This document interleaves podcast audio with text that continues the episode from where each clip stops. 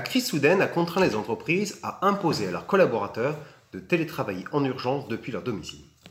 Imposer le télétravail est particulièrement complexe à la fois pour les salariés comme pour leurs responsables, car il est normalement volontaire et co-construit à la fois sur le rythme du télétravail, les tâches à réaliser ou encore les moyens ou ressources à disposition des télétravailleurs pour qu'ils puissent travailler dans de bonnes conditions. L'impossibilité d'anticiper et de s'organiser en amont pose de très nombreuses questions et renforce les risques inhérents liés au télétravail. Tout d'abord, le télétravail implique une certaine forme d'isolement.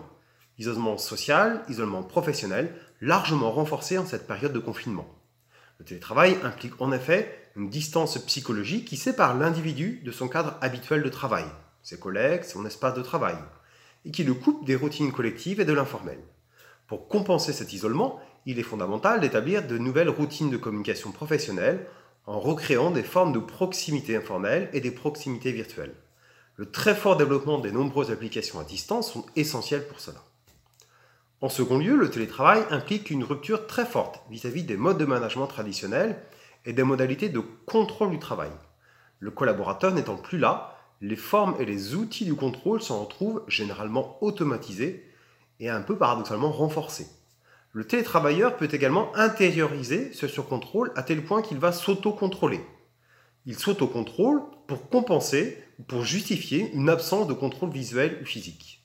Cet autocontrôle est particulièrement chronophage et contre-productif car il contraint en fait le télétravailleur à passer beaucoup de temps à se justifier sur son cadre de travail. Pour compenser ce surcontrôle, il convient d'évoluer vers des modes de management par les objectifs qui seront à même de renforcer la confiance entre les parties. La troisième difficulté repose sur la difficile conciliation entre espace-temps professionnel et familiaux, renforcée là aussi par le contexte de confinement. Cette perméabilité se traduit par une recomposition des frontières spatiales, temporelles, matérielles et symboliques du travail. L'intrusion du travail au domicile au sein de la famille conduit à un surinvestissement, à des séquençages qui peuvent être vecteurs de fatigue, de problèmes physiques psychologiques et de stress au travail.